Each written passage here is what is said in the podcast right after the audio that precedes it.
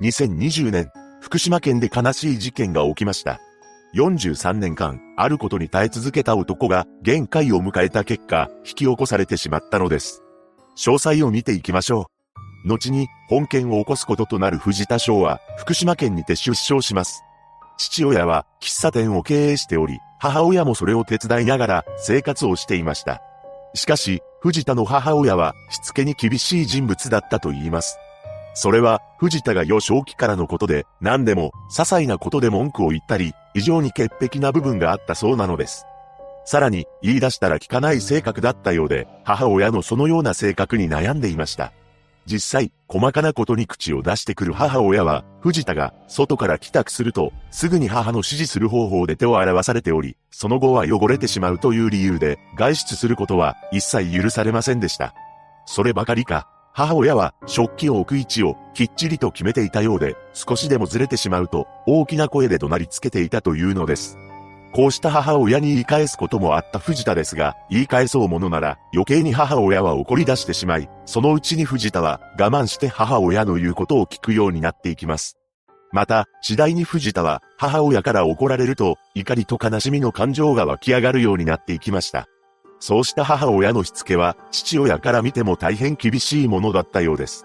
父親は結婚前からこの母親の自分を突き通す性格や潔癖症を認識していましたが、結婚してからはどんどん悪い方向に進んでいったと証言しています。とはいえ、口やかましい性格の母親でしたが、父親からすれば良い妻であり、良い母親とも捉えていました。そうした家庭で育っていった藤田は、地元の大学附属の小学校と中学校へ進学し、その後は、県内でもトップレベルの県立高校へと進んでいます。そのように、勉強を頑張っていた藤田でしたが、高校生になっても母親の厳しいしつけは変わらず、細かいことで叱責を受けていました。この頃になると藤田は怒られるたびに自分で自分の命を終わらせたいという衝動に駆られるようになってしまったと言います。そうした絶望感を抱えつつ、高校を無事に卒業し、その後1年間予備校に通って浪人生活を送りました。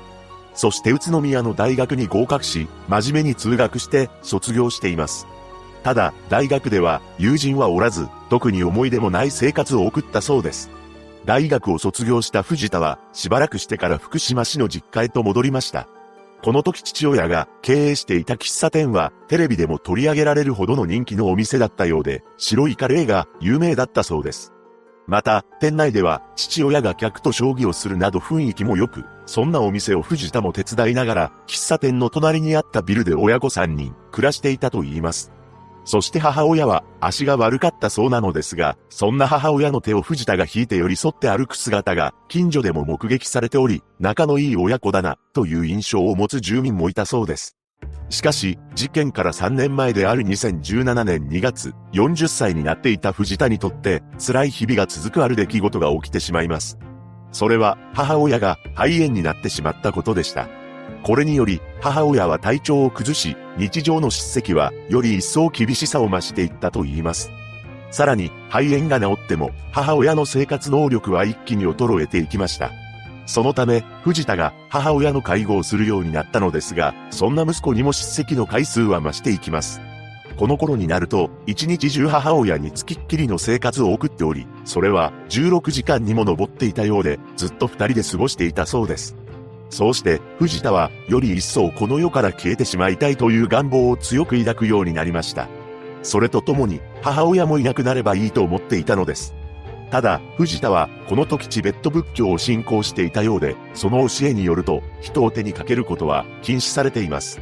そのため藤田は、自分で手にかけることはできないが、病気でこの世を去ってくれないかなと思っていました。そのように恐ろしい感情を抱いていた藤田でしたが、事件の2、3日前には、1時間以上にわたる説教を母親から受けています。藤田のストレスは限界に近いところまで来てしまっていたのです。そしてついに、藤田は事件を起こしてしまいます。事件当日となる2020年5月1日、この時藤田は43歳になっていたのですが、両親と共に朝食をとっていました。そして朝食後の食器を母親と一緒に洗っていた時に、母親から次の言葉を投げかけられたのです。食器の戻す位置が違う。その剣幕はいつも以上にひどかったようですが、藤田はこれに耐えながら食器を洗い終わりました。その後藤田は新聞を読んだり、母親に目薬をさしてあげるなどしています。ただ、母親はずっと食器のことを藤田に言い続けていました。それは昼食の時間帯になっても続いていたようで、食器を出す位置が違う、動作が遅い、と大きな声で指導されたと言います。そして昼食後、また食器を洗っていたのですが、再び母親は藤田に同じ内容の言葉を浴びせ続けたというのです。いつもは言い返さない藤田ですが、さすがに頭に来たのか、母親に次の言葉を言い返しました。平和に暮らすべきだ。話し合いに応じるべきだ。このように母親に対し話し合ってほしいと申し出たのです。しかし、そんな息子の言葉を無視して、母親はまたもや叱責を繰り返しました。この状況に、藤田はついに我慢の限界に達してしまい、母親を手にかけようと決意してしまったのです。お母さんを手にかけて、自分も自決しよう。このように考えた藤田は気づくと、母親の首に両手を忍ばせていました。ただ、母親のうなり声を聞くとためらってしまいます。しかし、藤田の決意は変わることなく、あろうことか、台所の流し台にあった刃物を持ち出し、母親めがけて振り下ろしてしまったのです。この時藤田は、お母さんに善人に生まれ変わってほしい。そう思ったと言います。その後母親に対し、人間は善人に生まれ変わるという祈りの言葉を捧げました。そして藤田は父親に向けた謝罪の言葉や母親を台所から運んでくださいという内容の遺書を書き、止血を試みますが、やりきることができませんでした。そして藤田はとんでもない行動に出るのです。なんと、自宅の隣にあった父親の経営している喫茶店に立てこもり、中にあった刃物を振り回したのです。それは数時間も続いたようで、捜査員が必死に説得に当たりました。結局翌日の午前0時頃、藤田は外に出てきたようで、現行犯逮捕されています。その後、藤田は自閉症スペクトラム障害と ADHD を並存する発達障害だと診断を受けており、初めて知ったそうです。また、鑑定医によると、母親も発達障害だった可能性を指摘しています。